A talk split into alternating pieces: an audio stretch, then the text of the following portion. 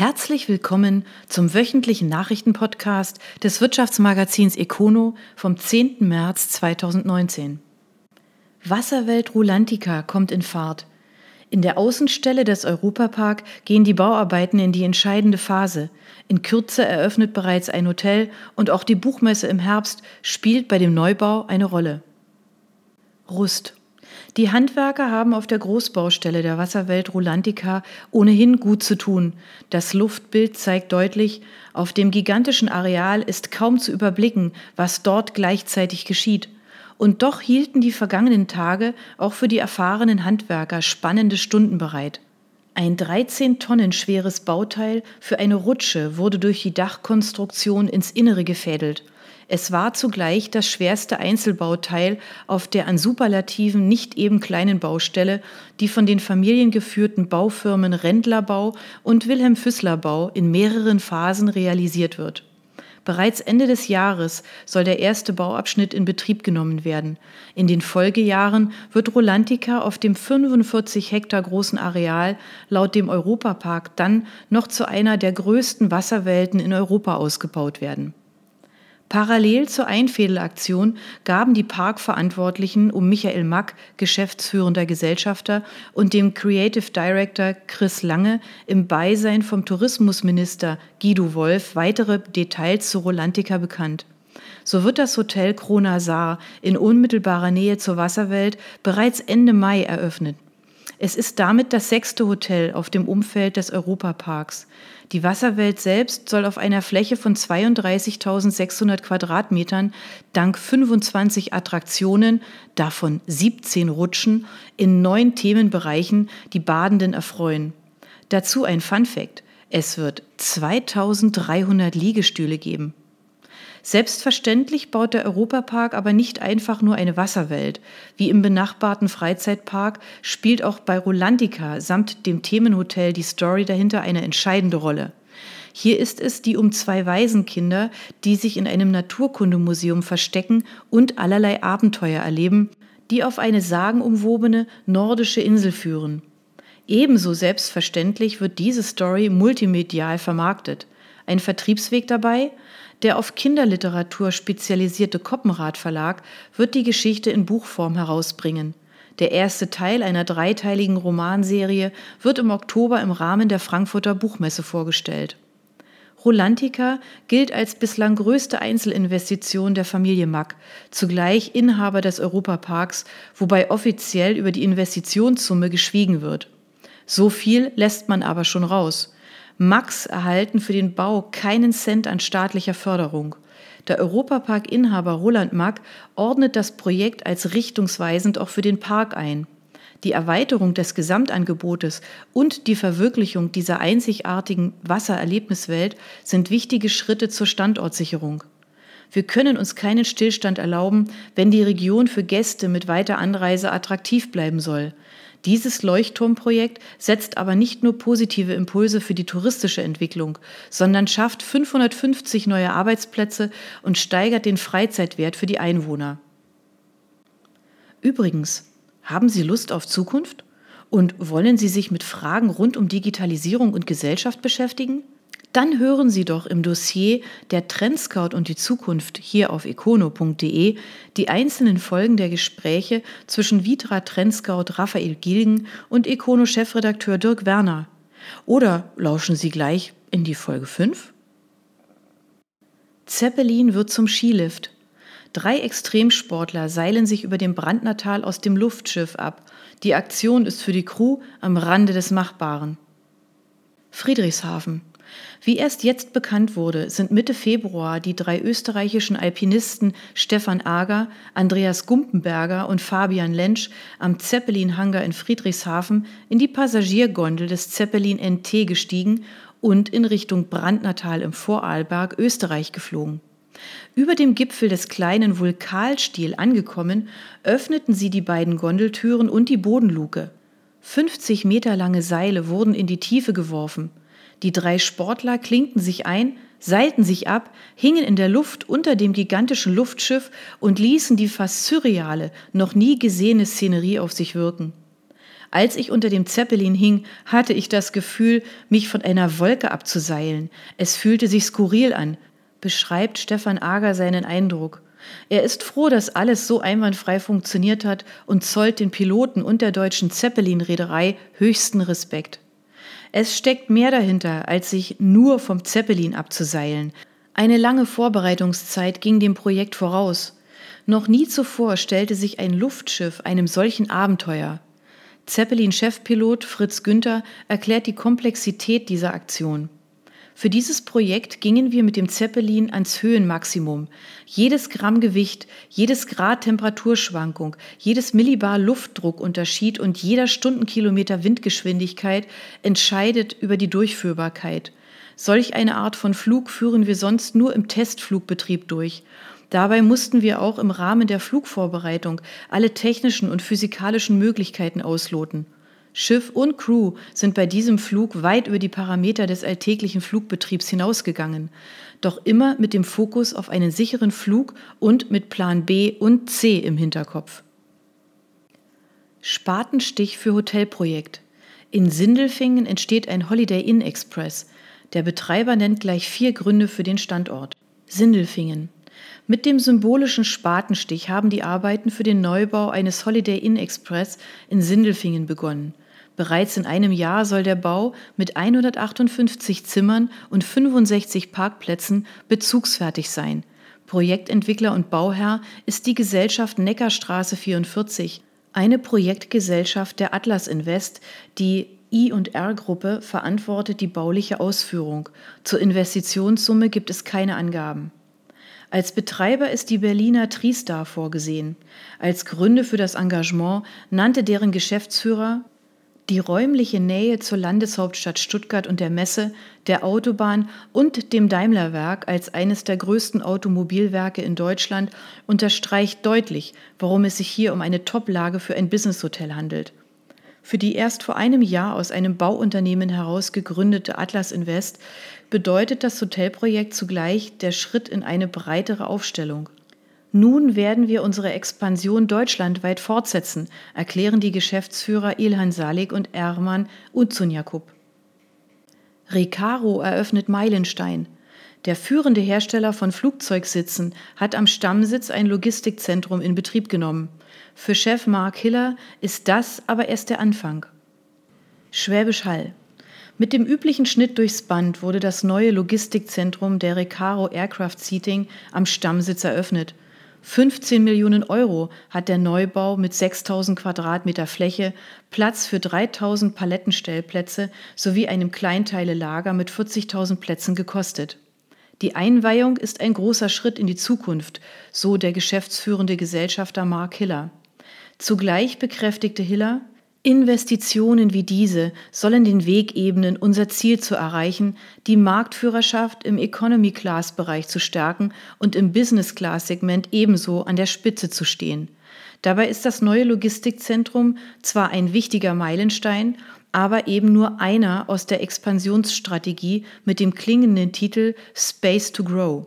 In den kommenden fünf Jahren wird ein dreistelliger Millionenbetrag unter anderem in Produktinnovationen und Standorterweiterungen investiert.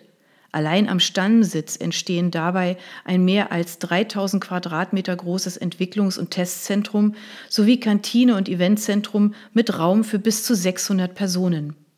Recaro Aircraft Seating gehört nach eigenen Angaben zu den führenden Anbietern. Die Gruppe beschäftigt weltweit mehr als 2400 Mitarbeiter und setzte 2017 rund 540 Millionen Euro um. Liquimoli kürzt die Prämie. Firmenchef Ernst Prost zieht die Reißleine. Statt 11.000 Euro gibt es für die Mitarbeiter deutlich weniger. Das niedrige Rheinwasser ist ein Grund dafür. Ulm. Noch vor einem Jahr sorgte der Schmierstoffhersteller Liquimoli für besondere Schlagzeilen. 11.000 Euro gab es als Prämie für den Erfolg des vergangenen Jahres. Für jeden Mitarbeiter. Da konnte selbst Porsche mit 9.700 Euro an Prämie nicht mithalten. Doch solche Rekorde gab es heuer nicht zu vermelden, denn das Jahr 2018 blieb nach Angaben des Geschäftsführers Ernst Prost deutlich hinter den Erwartungen zurück. Anstatt um 10 Prozent wuchs das Unternehmen nur um 2 Prozent auf 544 Millionen Euro. Der Ertrag stieg sogar nur um 1 Prozent. Als Gründe gab Prost ein ganzes Bündel an. Von Kursturbulenzen bei der Währung über diverse Handelsstreitigkeiten mit der USA bis zur wirtschaftlichen Lage in verschiedenen Regionen der Welt. Aber auch das Wetter im Heimatmarkt stellte sich gegen Liquimoli. Durch die langanhaltende Dürre und den niedrigen Wasserstand des Rheins mussten die Ulmer auf Lastwagen zum Transport des Rohöls zurückgreifen, was am Ende mit einer Million Euro mehr an Logistikkosten zu Buche schlug. Allerdings lässt Prost trotz der schlechten Nachrichten seine Mitarbeiter nicht im Stich. 2000 Euro zahlt er dennoch als Prämie, auch wenn die Statuten für derlei Zahlungen in einer solchen Situation eigentlich keine Zahlungen vorsehen. Dennoch zollt der Geschäftsführer der Teamleistung Tribut. Ob es im laufenden Jahr wieder besser läuft? Schwer zu sagen, denn nach Angaben der Augsburger Allgemeinen hat man bei Liquimoli aktuell nach einer Umstellung mit IT-Problemen zu kämpfen, was Auswirkungen auf die Bestellungen und Auslieferungen hat. Liquimoli wurde 1957 gegründet und ist heute auf die Herstellung von Additiven, Schmierstoffen und Motorölen spezialisiert. Das Unternehmen beschäftigt rund 800 Mitarbeiter und gehört seit 2018 zur Wirtgruppe. Östral recycelt Bürogebäude. Das Maschinenbauunternehmen investiert in einen zweiten Standort in Südbaden und übernimmt einen prominenten Bau. Zugleich wird eine Rekordmarke aufgestellt. Ballrechten Dottingen. Der Maschinen- und Anlagenhersteller Östral hat nach eigenen Angaben im vergangenen Jahr einen Rekordumsatz eingefahren. Nach Angaben des geschäftsführenden Gesellschafters Peter Manke stiegen die Erlöse um 6 Prozent auf 42 Millionen Euro. Damit habe sich der Umsatz innerhalb von zehn Jahren verdreifacht und die Zahl der Mitarbeiter stieg in dem Zeitraum von 100 auf 273. Allein im vergangenen Jahr wurden 43 Menschen neu eingestellt. Um den Mitarbeitern auch künftig Platz anbieten zu können, hat Manke nun Flächenrecycling betrieben.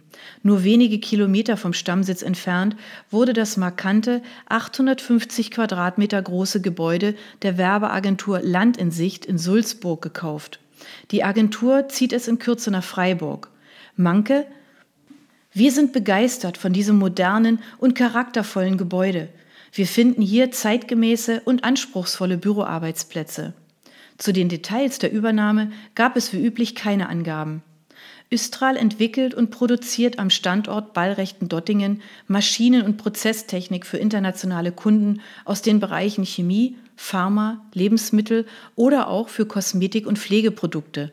Geschäftsführer Manke rechnet aufgrund des eigenen Know-hows weiterhin mit einem starken Wachstum.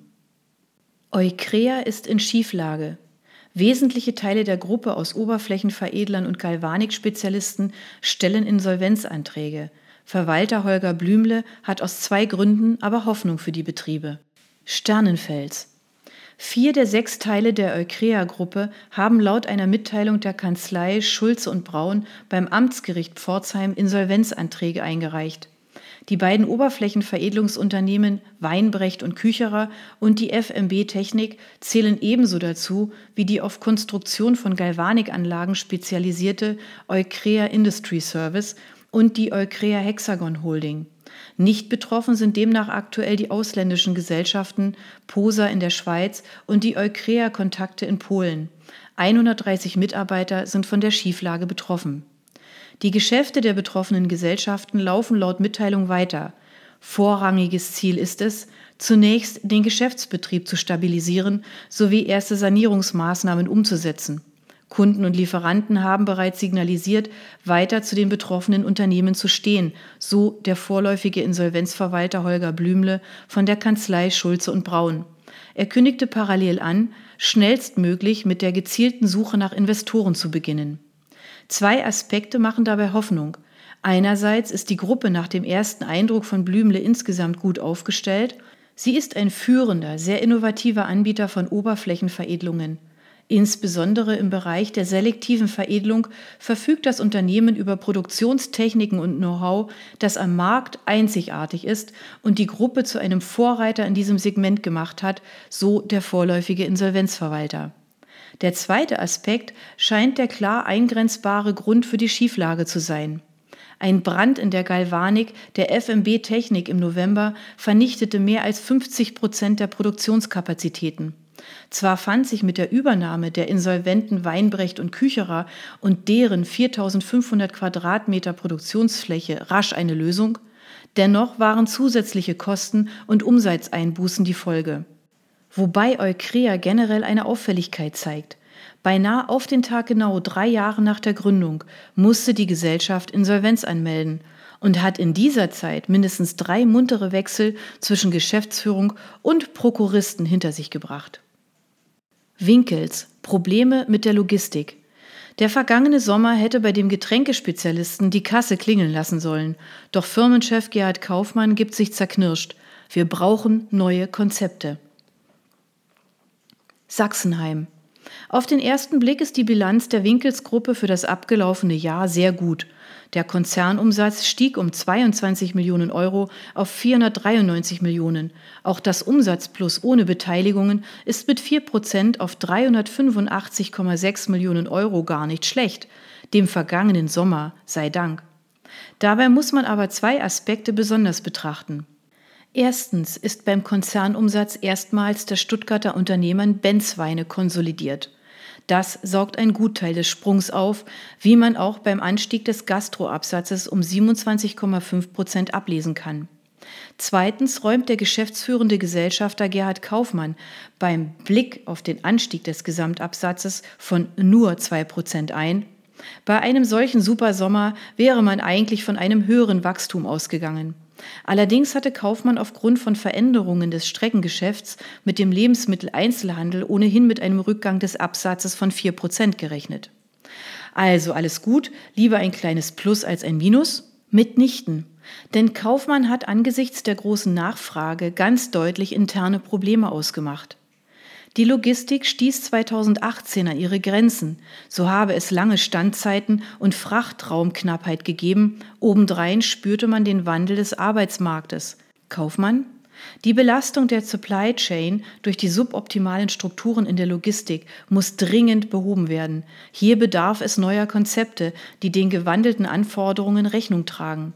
Offen ließ er dabei, wie weit die Überlegungen für diese neuen Konzepte bereits gediehen sind. Winkels geht auf die Gründung im Jahr 1930 als Hersteller von alkoholfreien Getränken zurück. Heute fußt die Gruppe auf drei Geschäftsfeldern. Die Herstellung von Getränken unter verschiedenen Eigenmarken wie Alva oder Aquavitale sowie für den Einzelhandel, die Getränkelogistik sowie als drittes die Belieferung von Gastronomiebetrieben.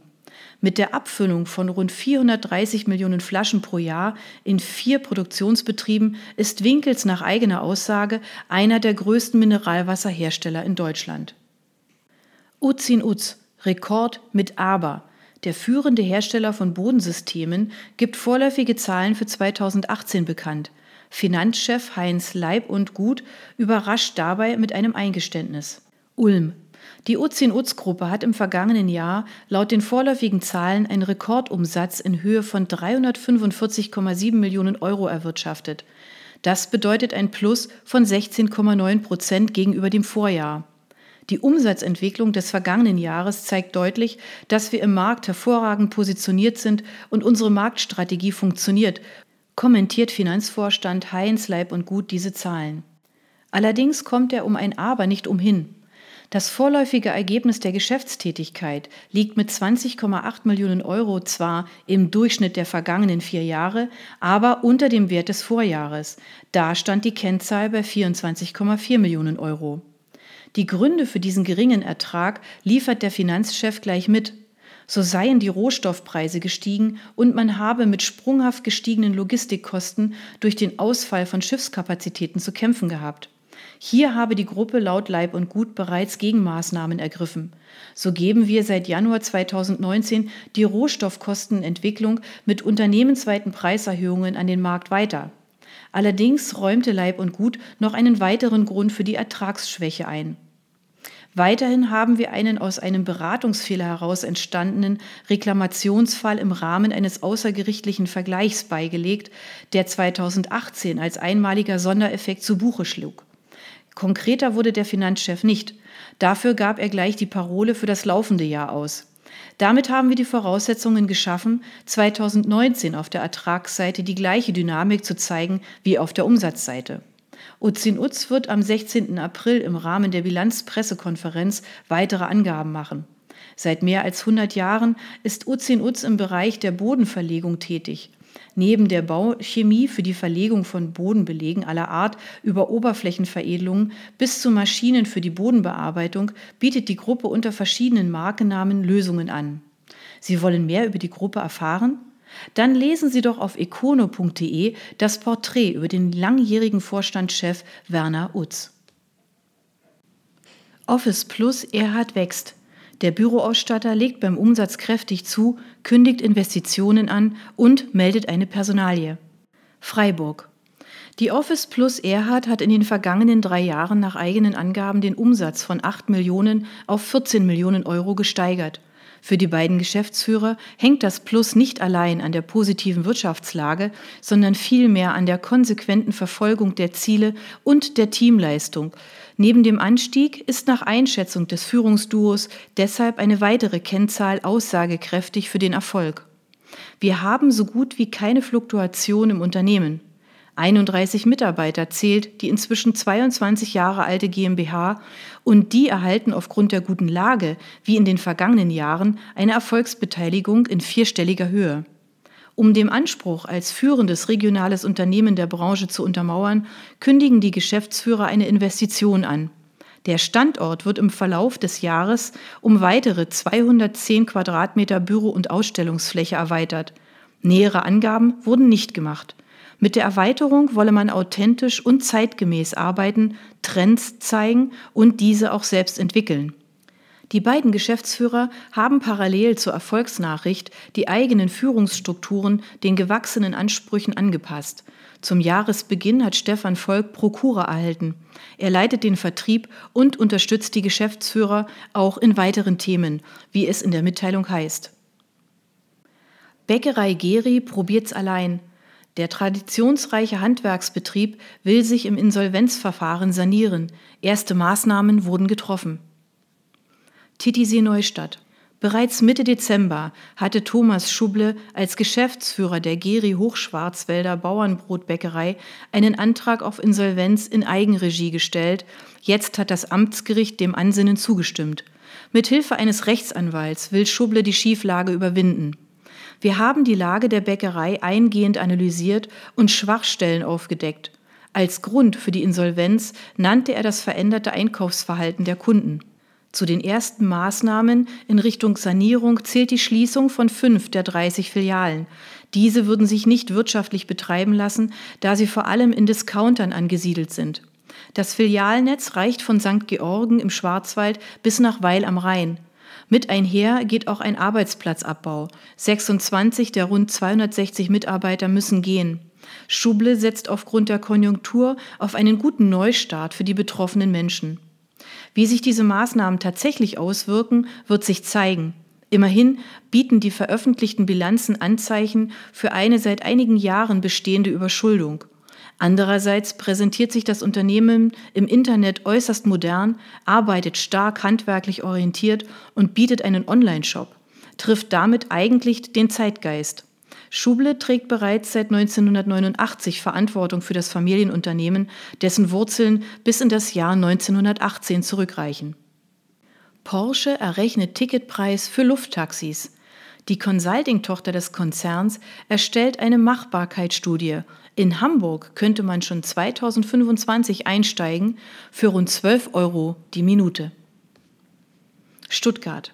Die Porsche Consulting hat im Rahmen einer Machbarkeitsstudie Modellberechnungen für den Einsatz von Lufttaxis angestellt und für die Hansestadt Hamburg exemplarisch vorgestellt. Demnach würde der Transfer vom Flughafen in die Innenstadt drei Minuten Flugzeit betragen und 35 Euro kosten. Bereits 2025 könnte nach Angaben der Porsche Berater ein Linienverkehr möglich sein. Nur in der Anfangsphase müssen noch Piloten die viersitzigen Kleinflugzeuge steuern. Später soll mit fortschreitender technologischer Entwicklung ein Automatikbetrieb erfolgen. Für Gregor Brandl, Seniorpartner und Verantwortlicher für die Studie, steht jedenfalls fest, Die sinnvolle Vernetzung in vielen deutschen Metropolregionen kann die neuralgischen Knotenpunkte entlasten und die Menschen von Stress, Zeitverlust und Umweltbelastungen befreien. Das Lufttaxi ist ein Baustein für Mobilität von morgen. Auf welcher Grundlage die Berechnungen der Beratungsfirma entstanden sind, teilte das Unternehmen indes nicht mit. Hamburg gehört neben Aachen, Ingolstadt, Nordhessen und Eschede-Münster zu den fünf Testregionen, in denen in den nächsten vier Jahren Lösungen für Drohnen und Lufttaxis entwickelt und erprobt werden sollen. 15 Millionen Euro gibt das Bundesverkehrsministerium als Fördermittel.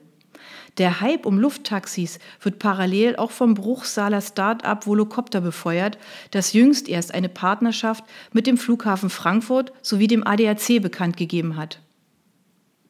Testzentrum Baden baut neues Testzentrum. Der Dienstleister verlässt mit dem Neubau den Stammsitz. Der Baudienstleister Freiler hat für den Neubau zehn Monate Zeit. Rastatt. Mit dem symbolischen Baggerbiss haben die Arbeiten für den Neubau der Testzentrum Baden begonnen. Auf dem 7340 Quadratmeter großen Grundstück im Gewerbegebiet Stockfeld entsteht in zwei Abschnitten der neue Firmensitz der GmbH. Der Baudienstleister Freiler erstellt zunächst eine 2400 Quadratmeter große Halle, in der Testumgebungen aufgebaut werden. Im zweiten Abschnitt wird dann neben Parkflächen noch ein dreigeschossiges Bürogebäude erstellt. Zur Investitionssumme gab es keine Auskünfte. Für die Testzentrum Baden bedeutet der Baubeginn auch der schrittweise Abschied vom bisherigen Firmensitz Kuppenheim. Dort hat Dieter Brandt das Unternehmen 2011 gegründet. Inzwischen sind die 1000 Quadratmeter der Halle zu klein und die Gemeinde hat nach Angaben des Geschäftsführers keine Flächen für die Erweiterung realisieren können. Testzentrum ist inzwischen mit 18 Mitarbeitern ein Dienstleister im Bereich von Langzeiterprobungen durch Umweltsimulationen von Produkten aller Art. Dabei kommen Klimakammern ebenso zum Einsatz wie Spritzwasserräume. Zu den Kunden gehören unter anderem Konzerne wie Audi, Bosch und Continental. Zusätzlich bietet das Unternehmen auch den Bau von Sonderanlagen an. Brunner 2018 das erfolgreichste Jahr. Der Objektmöbelhersteller hat im vergangenen Jahr eine besondere Entwicklung hinter sich gebracht. Der Firmenchef findet dafür klare Worte. Rheinau. Wir blicken auf das erfolgreichste Jahr unserer Firmengeschichte zurück, kommentiert Marc Brunner 2018 im Rahmen eines Empfangs für die Mitarbeiter des Objektmöbelherstellers. Immer seien diese für den Erfolg mitverantwortlich wobei alleine im vergangenen Jahr gut 50 zusätzliche Mitarbeiter eingestellt wurden. Inzwischen arbeiten mehr als 500 für das Unternehmen aus Rheinau. Das Umsatzwachstum gab Brunner mit 10 Prozent an. Genauere Angaben dazu machte er nicht. Für 2017 wurde ein Umsatz der Gruppe in Höhe von 90,5 Millionen Euro angegeben. Neben dem Plus beim Umsatz, getrieben durch Großprojekte unter anderem mit 7000 Stühlen für das Kongresszentrum in Wiesbaden oder 2000 Stühlen für das Stadion der Tottenham Hotspurs, sowie unter anderem der Bestuhlung für das Konzerthaus Freiburg, das Ressort Öschberghof in Donaueschingen und der Microsoft-Zentrale in München gab der Firmenchef als weitere Höhepunkte des Jahres die Eröffnung eines Logistikzentrums sowie der Inbetriebnahme der neuen Produktions- und Entwicklungsstätte Innovation Factory an, das Mitte 2019 offiziell eröffnet werden soll. Parallel wurde der amerikanische Büromöbelhersteller Harworth als neuer weltweiter Vertriebspartner gewonnen. Klett plant einen Zukauf. Der Verlag aus Stuttgart will einen Wettbewerber übernehmen. Eine Frage ist dabei noch offen. Stuttgart. Der Klett Verlag will den in Berlin ansässigen Verlag Langenscheidt übernehmen.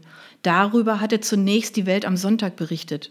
Bei Langenscheidt wurden inzwischen grundsätzlich die Gespräche bestätigt. Von Klett gab es noch keine Aussage. Dafür kann man beim Bundeskartellamt schon die Anmeldung der Übernahme wesentlicher Vermögensteile der Langenscheidt GmbH und Co. KG und der Langenscheidt Digital GmbH einsehen. Eine Entscheidung ist indes noch nicht gefallen, wobei man bei Langenscheidt nicht nur eine Übernahme wesentlicher Teile, sondern der gesamten Aktivitäten bestätigte. Der Aufkauf wäre aus zwei Blickwinkeln stimmig. Erstens gehören die Münchner seit 2013 zu 87,21 Prozent zu Günther Holding. Zweitens sind beide Verlage im Bereich der Bildung aufgestellt. Während Langenscheidt vor allem mit den gelben Wörterbüchern eine ikonische Marke geschaffen hat, hat Klett zusätzlich zu seinen in grün gehaltenen Bildungsmedien auch eigene schulische Angebote aufgebaut. Auf eine lange Tradition können derweil beide verweisen. Die Klett-Gruppe geht auf eine 1897 gegründete Druckerei zurück und erwirtschaftet heute einen Umsatz von rund 600 Millionen Euro. Langenscheid wurde 1856 als Sprachschule gegründet. Das waren die Nachrichten des Wirtschaftsmagazins Econo vom 10. März 2019. Ihnen gefällt unser Podcast? Dann abonnieren Sie ihn doch ganz einfach. Sie finden uns auf Spotify, SoundCloud und vielen anderen Plattformen. Sie möchten mehr zu Personalien, Events oder verschiedenen innovativen Themenschwerpunkten erfahren? Dann schauen Sie doch bei uns auf econo.de vorbei. Wir freuen uns auf Sie. Vielen Dank.